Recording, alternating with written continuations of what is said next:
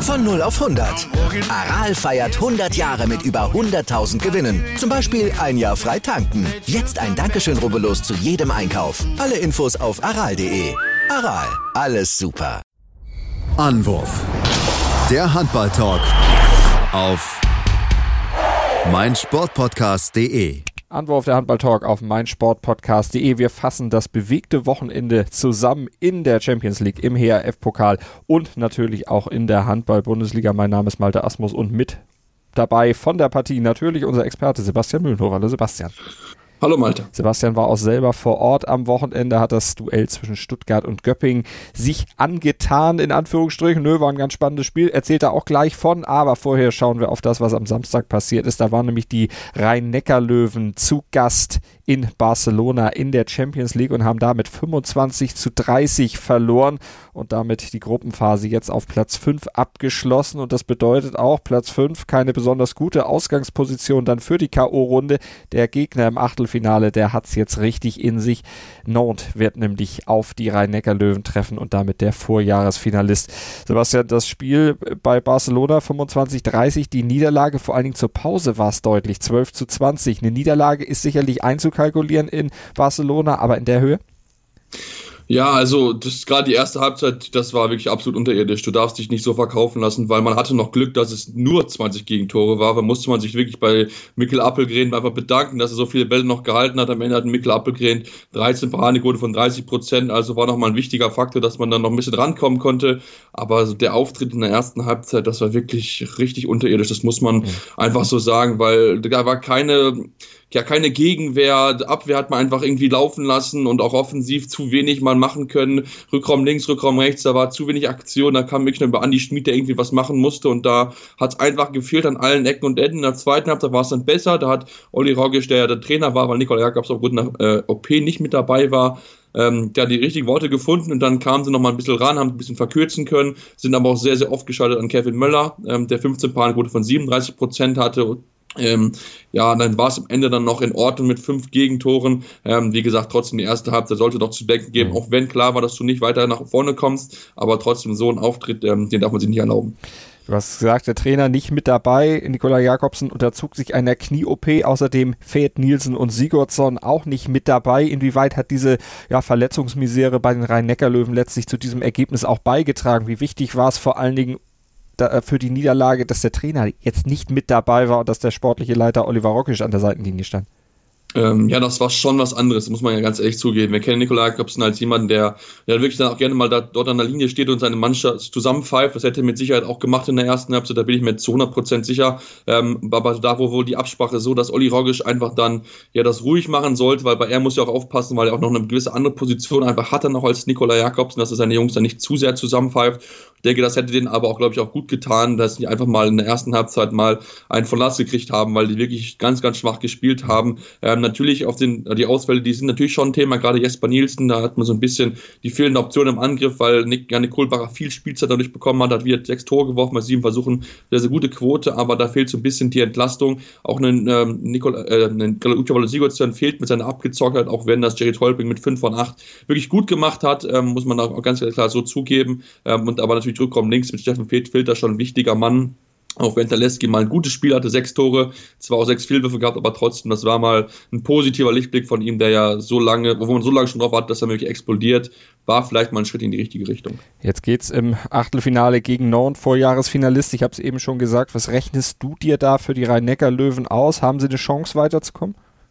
Also für mich haben sie definitiv eine Chance, da weiterzukommen. Ähm, das, glaube ich, kann man ganz klar so sagen. Ähm, die, die Nonter haben sich diese Saison auch nicht so stark präsentiert, wie man es eigentlich gedacht hatte, nachdem, nachdem sie letzte Saison wirklich sehr, sehr überragend gespielt haben. Deswegen ist es ein Duell auf Augenhöhe, würde ich sagen. Die Löwen müssen natürlich trotzdem gucken, dass sie dort ähm, alles aufbieten können, weil das sollte man auf keinen Fall auf die, auf die leichte Schulter nehmen. Nord hat bewiesen, auch gegen Flensburg, dass sie dort mithalten können, dass sie überraschen können und auch nur mit einen Punkten hinter die, in Flensburg gelandet. Also von daher ist das ein, ein Duell auf Augenhöhe für mich und dann wird es auch ganz spannend, denn der Sieger der Partie Partie, spielt dann gegen die ähm, FC Barcelona und äh, deswegen hat auch die rhein löwen glaube ich, nicht alles gezeigt gegen äh, Barcelona, weil man da vielleicht noch ein bisschen überraschen will, dann im, im, ja, im möglichen Viertelfinale. Aber jetzt erstmal das Blick nach Nord und das ist auf jeden Fall ein machbarer Gegner, aber dann müssen sie dann auch wirklich ihre Qualität abrufen. Das tun sie momentan einfach zu selten und mal gucken, ob sie es dann abrufen werden, dann auch wieder mit dem Trainer an der Seitenlinie. Was sagen die Beteiligten der Rhein-Neckar-Löwen zu dieser Niederlage? Was sagt Gideon Guardiola und was sagt vor allen Dingen der Interimscoach Oliver Rogisch? Das hat unser Kollege Rolf Bernardi vor Ort in Barcelona mal bei beiden nachgefragt. Gideon Guardiola, jetzt müssen wir auf Deutsch gleich wechseln. Äh, ihr habt mit 30 zu 25 jetzt hier verloren bei den Katalanen. Äh, war es eine einkalkulierte Niederlage? Äh, erste Halbzeit war schwer für uns und äh, wir wollen mehr kämpfen in der ersten Halbzeit. War, äh, in Abwehr wir waren nicht äh, gute Stabilität und äh, die Torwart von äh, Barcelona hat eine gute Leistung gegen uns. Und, äh, aber wir sind zufrieden, weil erste, die zweite Halbzeit war besser. wir haben besser gekämpft und ja, wir haben unser Niveau gezeigt trotzdem ein paar äh, dumme Fehler und äh, Dummigkeit, aber, aber ist okay. Äh, Mannschaft hat äh, seine Ziele bekommen. Wir kommen in nächste Runde von Champions League und äh, ja, wir werden, wenn in nächste Runde können, äh, wir weitergehen. Ihr seid jetzt im Achtelfinale, es geht gegen Nantes, habe ich gehört, ja? Mhm, ja, stimmt. Äh, wir spielen gegen Nantes. Wir kennen ein bisschen diese, diese Mannschaft. Äh, zu Hause, die spielen gut und ich glaube, die, die spielen äh, Auswärtsspiele gut, besser noch.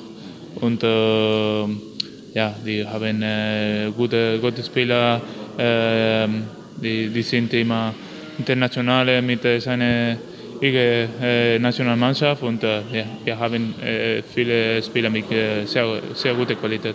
Heute hat Oliver Roggisch, der Rock hat Nikolai Jakobsen vertreten. Wie war das für euch? Hat er das gut gemacht? Ja, wir, Im Video war komisch, weil wir reden viel mehr als äh, normalerweise, weil äh, Nico war nicht, wenn äh, seine, äh, seine Dinge machen, sagen. Aber wir haben, ich glaube, gute Bereite in, äh, in Video und äh, in der zweiten Halbzeit hat wir haben gesehen und ja, war ganz ruhig. Oli hat versuchen und äh, ja, äh, Mannschaft, äh, wir waren zusammen über diese Dinge. Ne? Hat er schon souverän gemacht. Wann geht es wieder zurück nach Deutschland? Äh, morgen äh, Mittagstag und äh, äh, diese Woche es gibt eine Nationalmannschaft-Treffen und wir haben ein, wir sind die anderen Länder, wir haben frei und wir, wir hoffen von gegen Bester fit wiederkommen. Also viel Erfolg im weiteren Wettbewerb und nochmal ein Kompliment an dein Deutsch. Das hat sich klasse entwickelt. Vielen, vielen Dank. Muchas gracias. Gracias. Mit äh, 30 zu 25 verliert ihr hier. Du in deiner neuen Eigenschaft als Vertretungscoach heute. Äh, wie ist deine Meinung zu diesem Spiel? War es eine einkalkulierte Niederlage? Ja, ich glaube, dass wir heute hier verlieren, ist keine Schande. Ähm, die Art und Weise, wie wir erste Halbzeit Handball spielen, das, so geht es nicht. Das ist klar. Wir haben äh, gekämpft, das will ich der Mannschaft nicht abstreiten, aber wir machen viel zu viele Fehl Fehler vorne wie hinten. In der Abwehr hat die Abstimmung nicht gepasst. Wir schmeißen vorne viel zu viele leichte Bälle weg und dann laden wir Barcelona ein, äh, Gegenstöße zu laufen, zweite Bälle zu laufen. Wir haben viel zu viele Aktionen über den Kreisläufer gehabt. Ähm, das haben wir in der Halbzeit angesprochen und da muss ich der Mannschaft wirklich Charakter attestieren, auch wenn Barcelona sicherlich einen Gang zurückschaltet, aber wir haben uns dann rangekämpft. Ähm, können uns bei Michael Appelgren bedanken, dass die erste Halbzeit dann äh, nur so aussieht, wie sie dann aussah. Ähm, er hält über das ganze Spiel überragend, hält viele freie Bälle, hält uns im Spiel. Aber die Abwehr stand auch besser, zweite Halbzeit. Äh, wir haben das vorne viel, viel besser gemacht im Positionsangriff. Philipp Taleski hat heute ein gutes Spiel gemacht, muss man ihm ein Kompliment machen, auch Lipowina, als er reinkam. Und es ist schön zu sehen, dass die Jungs sich da ja, freigespielt haben und dann eben äh, eine, Niederlage mit fünf Toren, die dann auch in, in der Höhe in Ordnung geht. Worauf führst du denn die erste Halbzeit zurück? War das äh, Müdigkeit oder was mangelnde Motivation, weil ihr die Qualifikation ja schon geschafft habt? Na, ich glaube, mangelnde Motivation darf es nicht sein. Klar wussten wir, dass die Punkte heute nicht wichtig sind. Wir waren qualifiziert. Barcelona war sicher Erster. Das hat man, glaube ich, im Spiel auch gesehen. Es war, die Härte war nicht drin, aber trotzdem müssen wir gucken, dass wir unsere Leistung steigern. Äh, wir brauchen das auch für die Liga. Wir haben äh, momentan sehr, sehr wechselhafte Leistungen. Und deswegen wollten wir das Spiel heute auch nutzen. Und wie gesagt, die erste Halbzeit hat mir nicht gefallen, aber zweite Halbzeit haben wir das deutlich besser gemacht. Und daran müssen wir arbeiten. Wir müssen ein gewisses Level haben, dass wir immer abspulen können. Das muss nicht immer bei 100 Prozent sein, aber ähm, wir müssen so 80, 90 Prozent erreichen und dann, äh, dann sind wir auch schwer zu schlagen. Und wir wissen auch, wenn es jetzt gegen Nantes geht, dann äh, muss natürlich eine ganz andere Leistung her über, über 120 Minuten. Ist relativ wahrscheinlich, dass es gegen Nantes geht jetzt im Achtelfinale? Ja, Nantes ist jetzt sicher. Ähm, dann äh, wissen wir natürlich, dass Streffen auf den Gegner, der der viel, viel mehr dagegen äh, setzen wird, als es heute der Fall war. Da geht es um alles. Äh, die werden kämpfen bis zum Umfallen. Und das müssen wir einfach wieder reinkriegen, dass wir von der ersten Sekunde da sind, dass wir ein Spiel über 60 Minuten abspulen können, vorne wie hinten. Ähm, und wie gesagt, die Torhüterleistung war heute top. Alles andere ähm, hat noch Luft nach oben. Noch letzte Frage zu Ihrem Trainer Nikolai Jakobsen. War äh, die OP heute Meniskus? Die OP war am Freitag und war leider unumgänglich. Ähm, Nikolai hatte, äh, wir hatten schon überlegt, ob er ihn vorher operieren lassen, hat auf die Zähne gebissen, hat das Spiel in Erlangen noch gemacht, aber er konnte kaum noch laufen und äh, von daher war klar, dass wir diese Operation jetzt so schnell wie möglich erledigen müssen. Ähm, äh, wie gesagt, er konnte ohne Schmerzmittel gar nicht mehr gehen und ähm, das war keine schöne Situation. Und deswegen war die Operation jetzt wichtig. Äh, ist natürlich nicht schön für die Fans, die heute hier waren. Da möchte ich mich entschuldigen, dass wir heute ohne Cheftrainer hier auftauchen. Aber mit Hinblick auf die kommenden Spiele, glaube ich, ist es wichtig, einen gesunden Nikolai Jakobsen auf der Bank zu haben. Und ähm, deswegen war die Entscheidung des Vereins ähm, so, dass er eben heute nicht dabei ist. Also ich denke, das hast du schon routiniert gemacht. Also auch von uns aus äh, herzliche Glückwünsche. Äh, Besserungswünsche an äh, Nikolai Jakobsen und äh, viel Erfolg im weiteren. Vielen, vielen Dank. Danke. Danke. Danke, Oliver Rogisch. Danke, Rolf Bernardi für die Interviews aus Barcelona. Wir machen ein kurzes Päuschen hier bei Anwurf, dem Handball-Talk auf meinsportpodcast.de. Gleich sind wir zurück mit mehr Handball-Action vom Wochenende. Wieder live von Ihrem Toyota-Partner mit diesem Leasing-Auftakt. Der neue Toyota Jahreshybrid. Ab 179 Euro im Monat. Ohne Anzahlung. Seine Sicherheitsassistenten laufen mit. Und ja, ab ins Netz mit voller Konnektivität. Auch am Start die Toyota Team Deutschland Sondermodelle. Ohne Anzahlung geht's in die nächste Runde. Jetzt los sprinten zu Ihrem Toyota-Partner.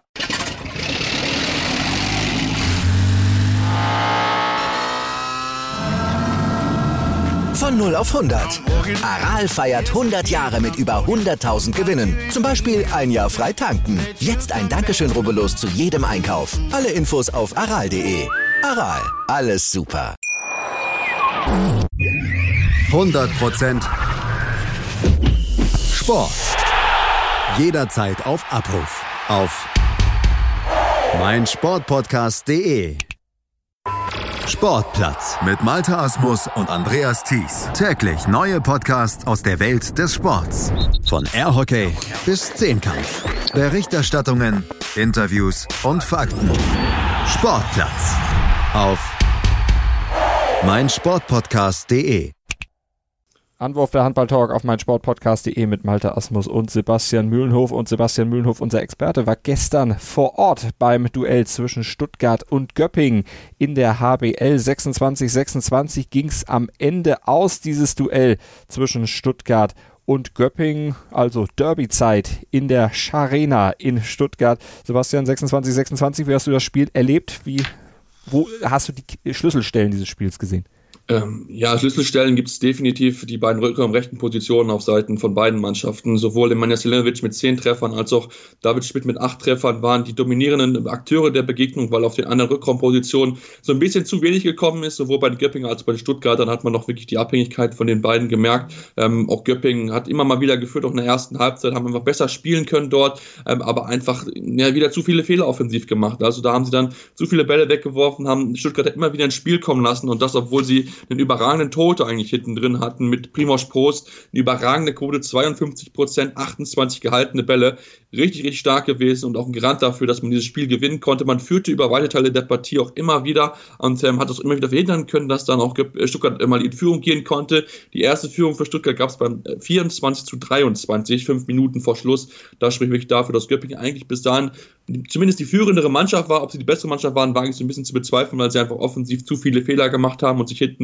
immer wieder bei ihrem Torhüter bedanken konnten, dass er die Bälle festgehalten hat. Auch Stuttgart hat einen guten Torhüter hinten drin mit äh, Yogi Bitter, der seinen Vertrag verlängert hat für eine weitere Saison wurde im Spiel vorher bekannt gegeben. 13 Paraden, auch er ein gutes Spiel gehabt, ein wichtiger Garant gewesen. Ja, und dann hinten raus führte dann wieder Göpping dann nochmal äh, mit dann noch 10 Sekunden vor Schluss, kriegt nochmal eine Zeitstrafe, nachdem sie schon einige Zeitstrafen vorher kassiert hat. So muss zum Beispiel Jakob Bargerstedt schon nach 25 Minuten aufgrund von dreimal zwei Minuten mit roter Karte vom vom Platz. Sehr, sehr überraschend, aber hat auch so ein bisschen dafür gesprochen, dass es doch durchaus ein umkämpftes Spiel gewesen ist. Ja, und dann hat Max Heffner sieben Sekunden Verschluss, oder beziehungsweise zwei Sekunden Verschluss, hat er das Tor geworfen, sieben Sekunden Verschluss war noch die Auszeit und da hat Jürgen Schweiger ganz klar gesagt, du schießt, du schießt und, und dann hat er wirklich bedeutet, dass er momentan eine wichtige Rolle einnehmen kann. Max Hefner fünf Tore bei sechs Versuchen und er ist wirklich so jemand, der durch den Abgang von Mimi Kraus profitiert, viel Spielzeit bekommt und erneut wieder ein wichtiger Faktor gewesen und den entscheidenden Treffer zum Ausgleich geschossen und das war am Ende auch verdient, muss man sagen, weil beide Mannschaften offensiv nicht hundertprozentig überzeugen konnten, aber die Stuttgarter und die Göppinger haben beide gekämpft und mhm. am Ende ist es unentschieden gerechtfertigt.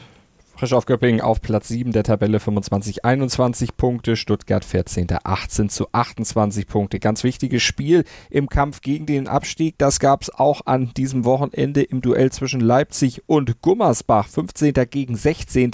Also quasi ein Vier-Punkte-Spiel in diesem Duell. Und dieses Vier-Punkte-Spiel, auch wenn es nur zwei am Ende auf die Habenseite gab, hat Leipzig gewonnen. 28-18. Ein deutlicher Sieg für die Leipziger, die ja ansonsten eher so mal ganz okay, dann wieder ganz schlecht sind. In diesem Spiel haben sie mal wieder ihre gute Seite gezeigt.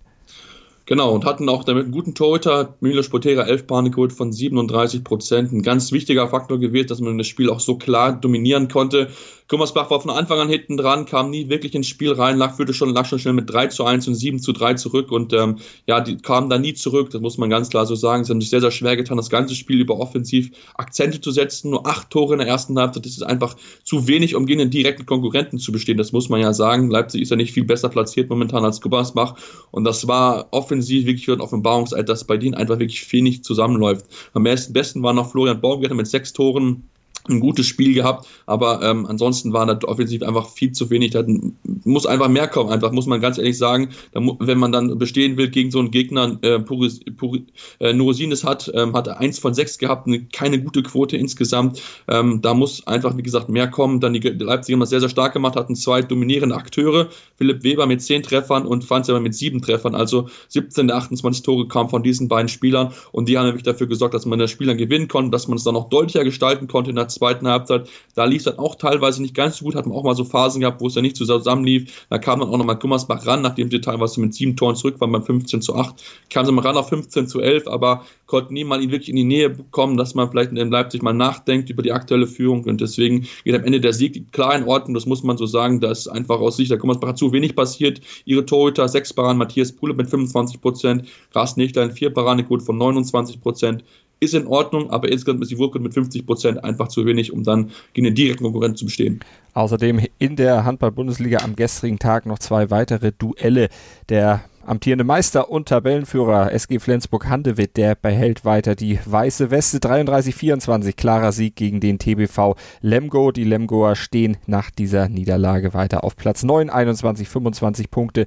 Die äh, Flensburger mit 44 zu 0 Punkten an der Spitze. Und im Rennen um die Champions League Plätze auch der SC Magdeburg weiter natürlich gut mit dabei als Tabellenvierter Vierter und 36 zu 10 Punkten, 27 zu 23 der Sieg gegen den Bergischen Bayerischen HC. Die anderen Mannschaften da oben an der Spitze, die waren am Wochenende im europäischen Einsatz. Über die Rhein-Neckar-Löwen haben wir schon gesprochen. Jetzt sprechen wir noch über die anderen, zum Beispiel über den THW Kiel der auf Platz 2 in der Tabelle der Handball-Bundesliga steht, an diesem Wochenende, wie gesagt, europäisch unterwegs war und dort mit einem Auswärtssieg bei GOG Handbold den Gruppensieg in ihrer EHF Cup-Gruppe schon mal sicher haben, zwei Spieltage vor Schluss, 26, 22.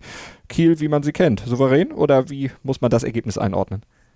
Es war erwartbar, dass sie das Spiel gewinnen wollten, aber man muss sagen, dass, äh, dass, dass Georg ja gut mit das besser gemacht hat als noch im Hinspiel, wo man ja klar verloren hatte mit 37 zu 23 und diesmal haben sie gut mithalten können mit dem THW Kiel, haben sie wirklich schwer gemacht, das muss man sagen. Ähm, das muss, die waren dann wirklich besser, glaube ich, sie wussten auch dann eher, was sie dann noch erwartet hat. Ähm, da hat auch Nikolai in der ersten Halbzeit gesagt, äh, nee, Alfred Giesler in der ersten Halbzeit gesagt, ähm, dass er bei 8 zu 8, ähm, dass seine Mannschaft chaotisch spielt. Und das haben sie dann besser hingekriegt, gingen dann mit 11 zu 10 in die Halbzeitpause, aber konnten sich in der zweiten Halbzeit nie wirklich entscheidend absetzen, lagen immer mal ein bisschen zurück und konnten dann mit dem 19 zu 20 ähm, fast 10 Minuten lang kein Gegentor mehr kassieren und sind dann noch 25 zu 20 davon gezogen. Und das war die entscheidende Phase in der Partie. Da hat Anni Wolf, der Geburtstag hatte an dem Tag, ähm, alles richtig gemacht, sehr, sehr gut gehalten in der Phase, wirklich ein wichtiger Faktor gewesen, denn insgesamt war die Wurfquote auf Seiten von Goodman mit 49 Prozent nicht gut. Es ist einfach zu wenig, um dann gegen den THW Kiel zu bestehen, der selbst einige Fehler hatte vorne ein paar Bälle zu einfach weggeworfen,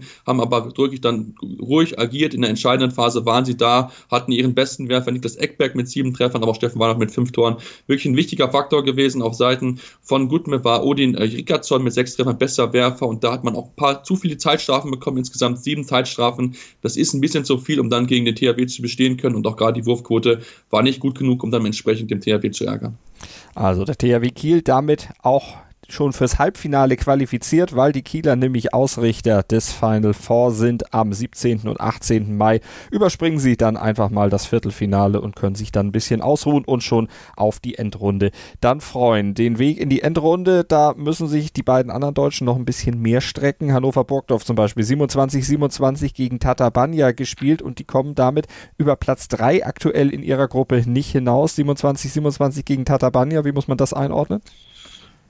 Ja, also es war zumindest mal ein Schritt nach vorne, nachdem man ja das Hinspiel hinter Banja verloren hat ähm, und das ist ähm, ja momentan nicht gut läuft für die äh, für die Recken dort in der Europa League. Äh, das muss man einfach sagen. Zu wenig Tore, ähm, zu wenig auch Leistung muss man da sagen. Es war wieder eine gute Phase dabei gehabt. Man führte doch mit 11 zu 8, aber diese Führung hat einfach keine Sicherheit gegeben. Man hat zu viele Fehler einfach gemacht. Am Ende waren es über äh, acht technische Fehler insgesamt und das ist dann zu wenig, wenn der Gegner halt keine Fehler macht. Und da hat man das am Ende dann mit 27 zu 27 kann man glaube ich ganz gut leben. Die Wurfquote von 53 Prozent ist auch zu wenig. Ähm, da muss man klarer agieren, bessere Tore-Situationen sich herausarbeiten. Ihr besten, hatten vier Leute mit fünf Treffern. Morten Olsen, Fabian Böhm, Timo Kestening und Veit Mefas. Ähm, Morten Olsen sogar mit fünf Fehlwürfen, Böhm mit drei und äh, Kestening mit zwei. Also das war, das war in Ordnung. Da muss aber einfach, wie gesagt, dann noch mehr kommen, wenn man wirklich dann gegen so eine Mannschaft bestehen will. Das ist keine einfache Mannschaft. Mit Sicherheit hat der Banja, das haben sie schon bewiesen, dass sie dort sehr, sehr schwer zum Spielen sind. Aber trotzdem hat eigentlich Hannover genug Qualität, um gegen die zu bestehen. Und jetzt wird es für sie natürlich entsprechend schwierig.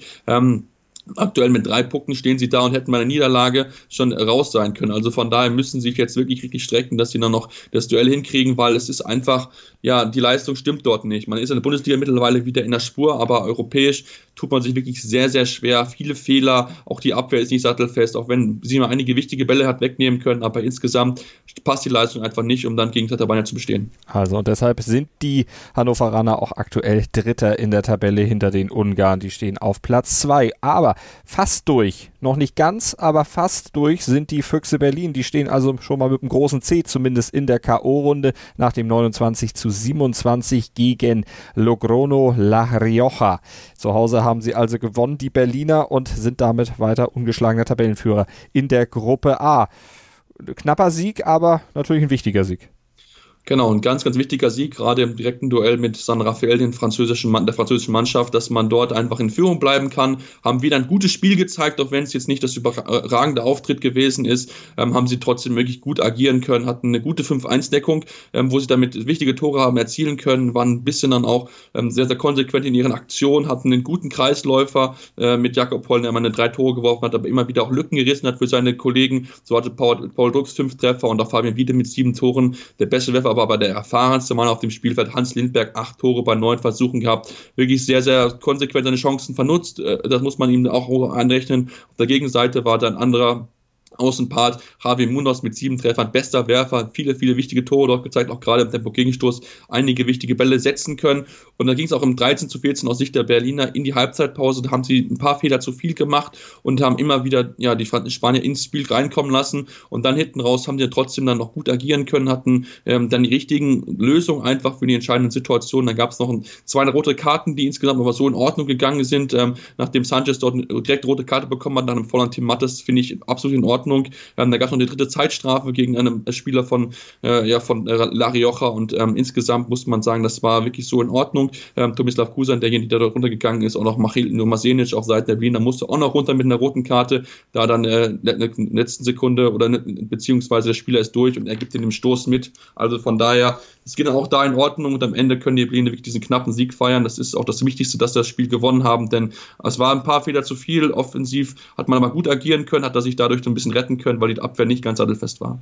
Und wie es weitergeht in der Handball-Bundesliga, in der Champions League und im EHF-Pokal, das hört ihr natürlich hier bei uns bei Anwurf, dem Handball-Podcast auf meinsportpodcast.de. Abonniert gerne unseren Feed. Schreibt uns ein kleines Feedback an die unter unserem Beitrag hier auf meinsportpodcast.de stehenden Adressen.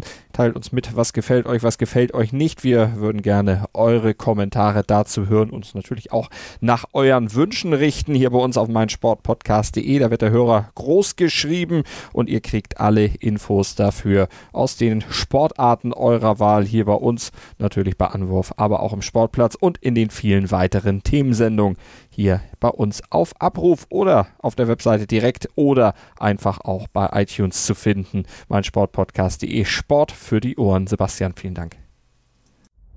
Anwurf. Der Handball-Talk auf meinsportpodcast.de.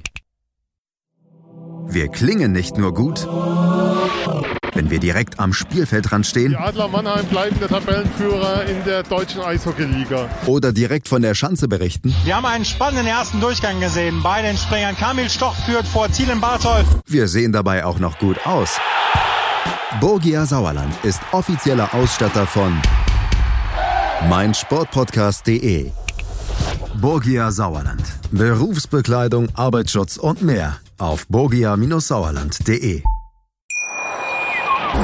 Wieder live von Ihrem Toyota-Partner mit diesem Leasing-Auftakt. Der neue Toyota Jahreshybrid. Ab 179 Euro im Monat. Ohne Anzahlung. Seine Sicherheitsassistenten laufen mit. Und ja, ab ins Netz mit voller Konnektivität. Auch am Start die Toyota Team Deutschland Sondermodelle. Ohne Anzahlung geht's in die nächste Runde. Jetzt los sprinten zu Ihrem Toyota-Partner.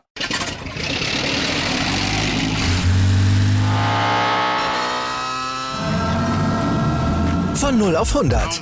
Aral feiert 100 Jahre mit über 100.000 Gewinnen. Zum Beispiel ein Jahr frei tanken. Jetzt ein Dankeschön, rubbellos zu jedem Einkauf. Alle Infos auf aral.de. Aral, alles super.